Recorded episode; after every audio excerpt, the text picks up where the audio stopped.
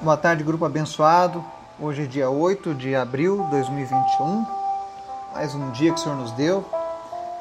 Graças a Deus, aqui na minha casa, último dia em cumprimento ao isolamento do tratamento da Covid-19. Estamos alegres porque o Senhor nos deu a vitória. A misericórdia do Senhor, a compaixão do Senhor nos alcançou e e graças a Ele, estamos hoje vencendo mais essa etapa nas nossas vidas.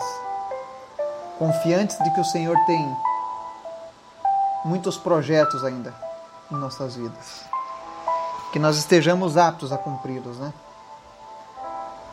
Foi um dia muito feliz no nosso grupo, muitas notícias boas, muitas pessoas recebendo alta, muitas pessoas recebendo curas pessoas melhorando, pessoas sendo inspiradas, pessoas sendo motivadas. E nós vemos a fé vencendo o medo. Nós vemos a esperança no lugar do pânico. Nós vemos Jesus tomando o devido lugar em nossas vidas. Isso é motivo da gente se alegrar. Então que você possa continuar perseverando, você possa continuar buscando a Deus, colocando verdadeiramente a maior prioridade de sua vida em Jesus. E com certeza, tudo vai ser diferente. Hoje nós vamos dar continuidade ao nosso estudo, nós vamos falar hoje sobre o dom da profecia. Um dom muito polêmico. Muitas pessoas acham que sabem sobre esse dom, sejam eles religiosos ou não, mas nós vamos ver o que a Bíblia diz sobre esse dom. Como ele funciona nos dias de hoje, né? E esses profetas de última hora, né? Como é que isso funciona? Então nós vamos tentar desvendar algumas coisas. Amém?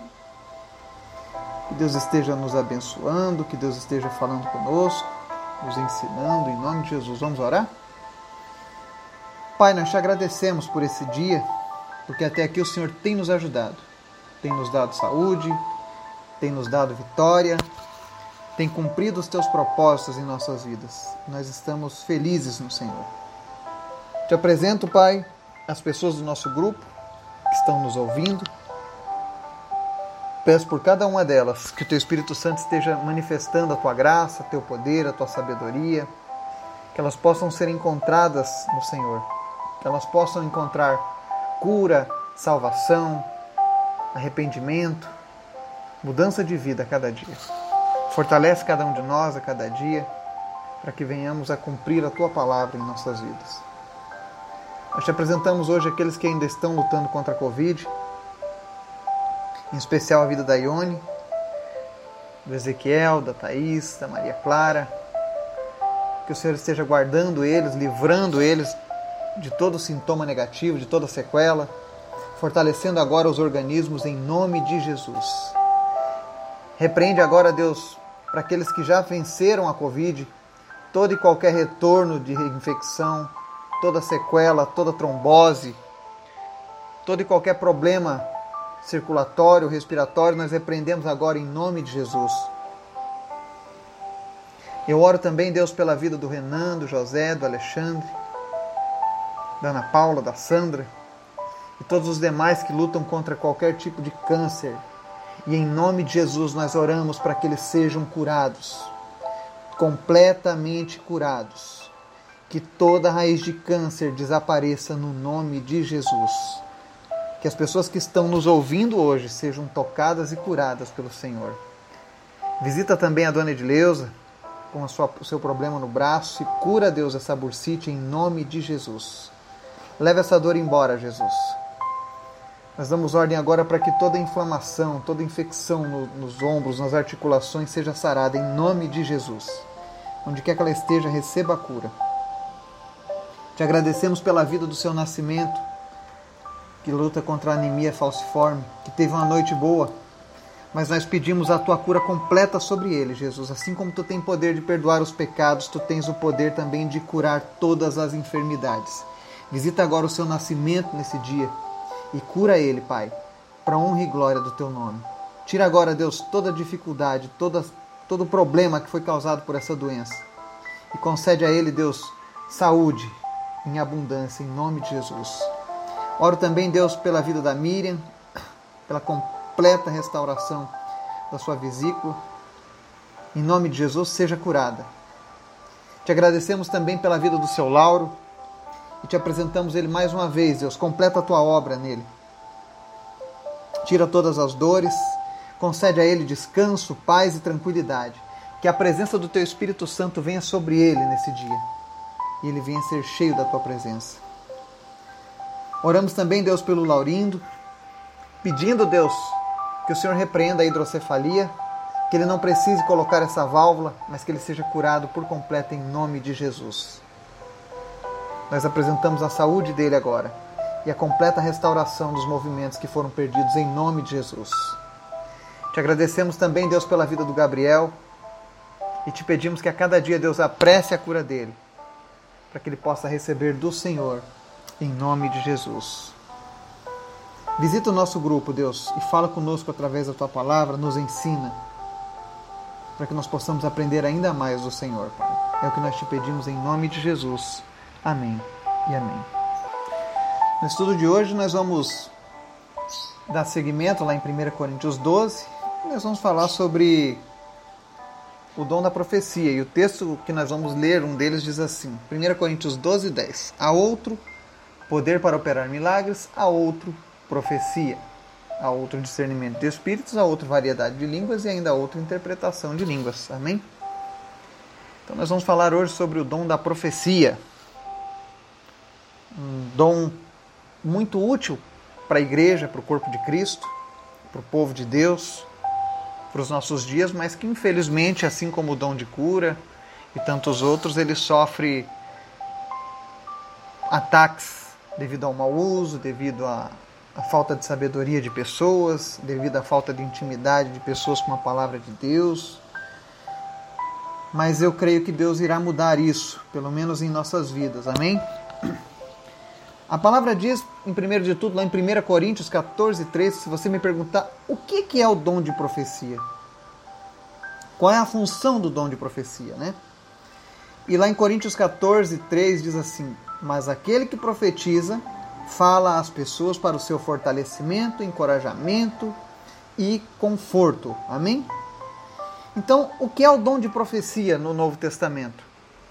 Todas as vezes em que você receber uma palavra de Deus que seja utilizada para fortalecer, encorajar ou confortar alguém, isso será uma profecia. Ou seja, Profecias são as coisas boas que Deus, como um bom pai, quer nos falar com os bons filhos. Ou seja, faz com que a gente se aproxime de Deus, adiciona ímpeto às nossas vidas, estimula as nossas vidas, estimula as nossas ações, nos encoraja novamente a, a, ter brilho nas nossas vidas. Então a profecia neotestamentária ela sempre vai ser usada dessa maneira. Aí, aí talvez você pode se perguntar, mas e aquelas pessoas que, que vêm diante de alguém e diz assim diz o Senhor? Ah, o Senhor tem me mostrado uma profecia sobre o Brasil e sobre isso e sobre aquilo.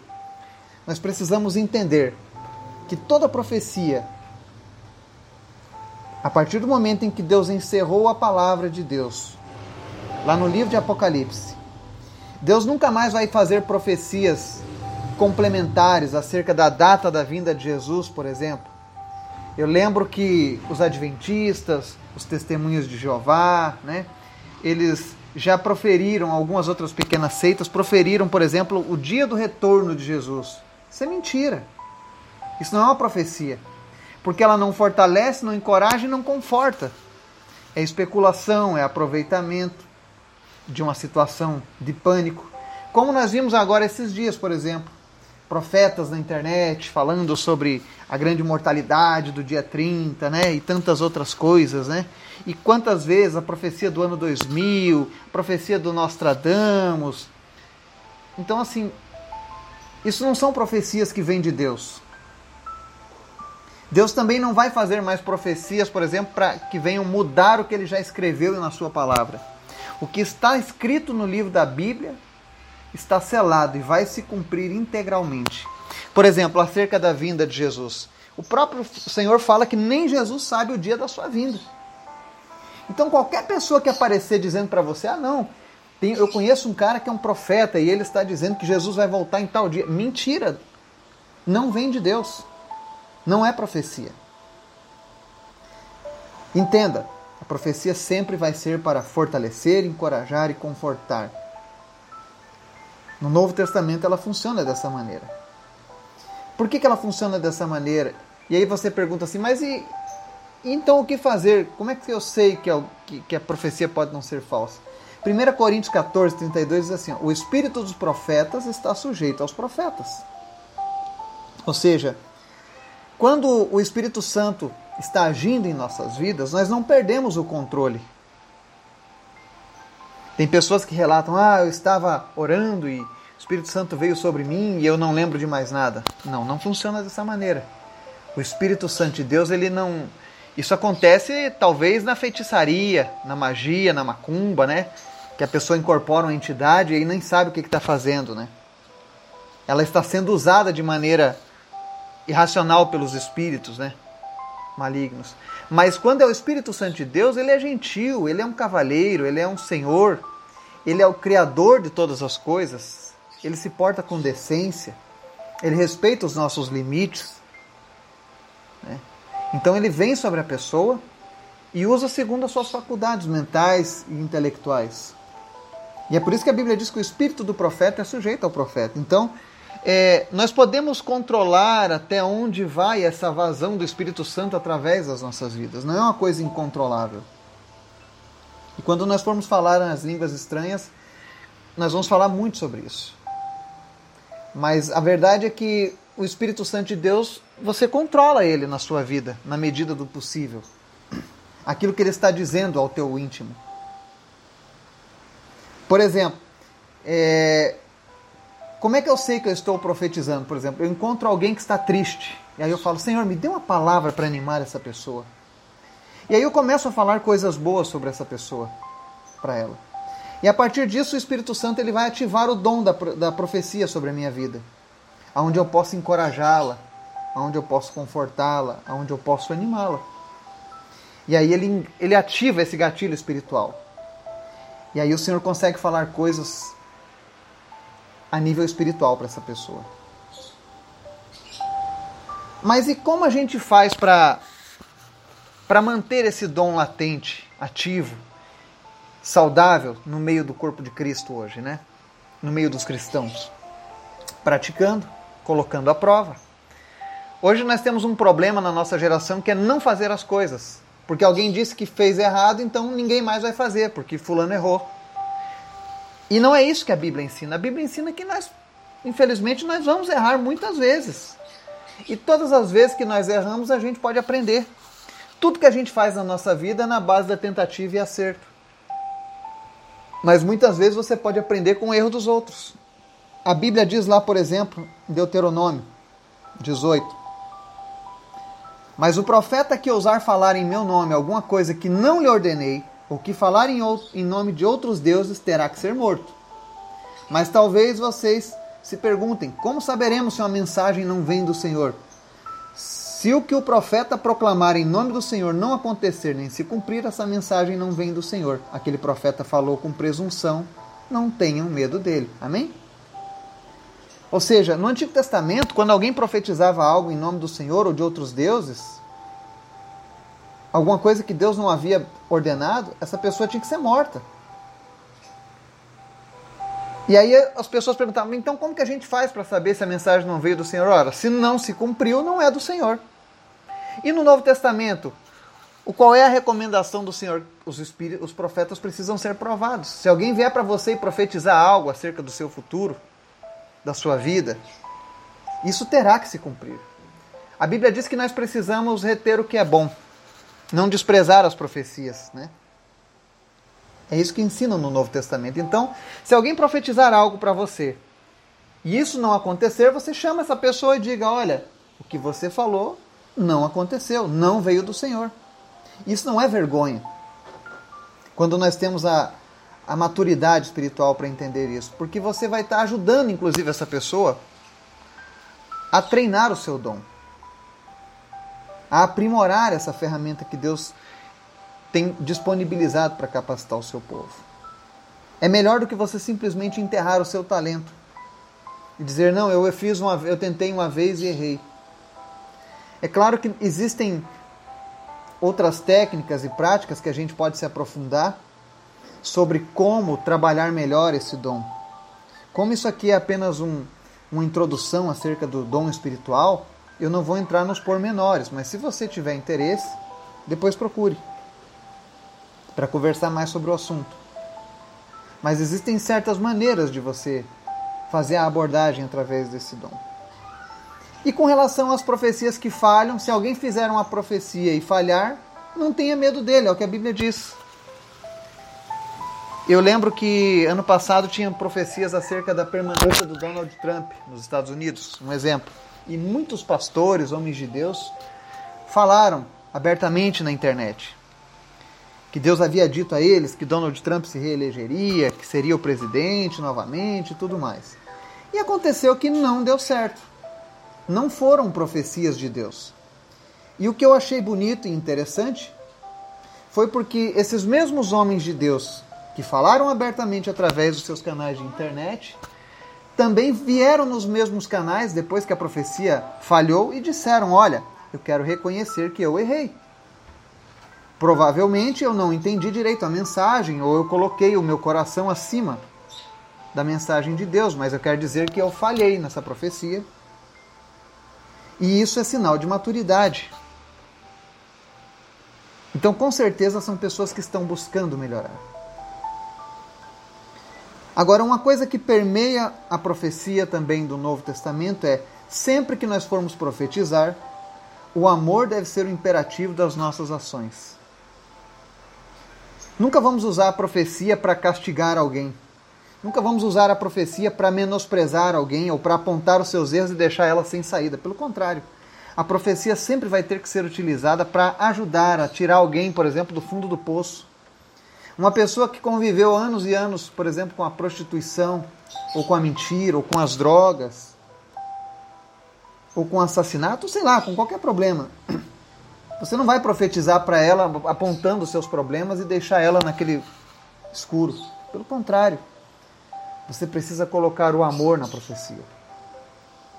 Porque o objetivo da profecia é justamente levantar a pessoa que está prostrada. Por isso que eu digo que é um, um dom que é muito útil nos nossos dias e tão pouco utilizado, tão pouco ensinado. As pessoas não ensinam sobre esse dom, elas preferem ignorá-lo, porque é mais fácil. Mas se cada um de nós fizer a nossa parte, com certeza nós podemos contribuir para uma, para uma saúde espiritual melhor no meio em que vivemos. Por isso, não tenha medo de ser usado por Deus na profecia. Como eu disse lá em Coríntios 14, aquele que profetiza fala às pessoas para fortalecimento, encorajamento e conforto. Todas as vezes que você for usado nessa, nessa forma de agir na vida de alguém, você estará profetizando sobre ela. Talvez inicialmente o, o teu desejo seja o de fortalecer, encorajar e confortar, mas se você deixar o Espírito Santo de Deus fluir através da tua vida, o Senhor irá comunicar coisas espirituais que farão verdadeira mudança na vida dessas pessoas. Então, perca sua timidez com esse dom. Comece a fluir nele. Ore ao Senhor, por exemplo, Senhor, usa-me para profetizar sobre outras pessoas. Me usa nesse dom. Existem pessoas que estão nesse momento prostradas, que estão perderam o, o desejo de viver, perderam a vontade de, de ir em frente. Me ajuda a profetizar agora sobre essas vidas, a animar essas vidas novamente no Senhor. Não uma, não uma palavra de autoajuda, mas uma palavra espiritual que transforme os alicerces dessa pessoa. É para isso que servem os dons espirituais. Então que você possa ser usado com coragem, que você possa fluir nessa área em sua vida. Que Deus te abençoe, te dê um restante desse dia na presença dele, em nome de Jesus. Amém.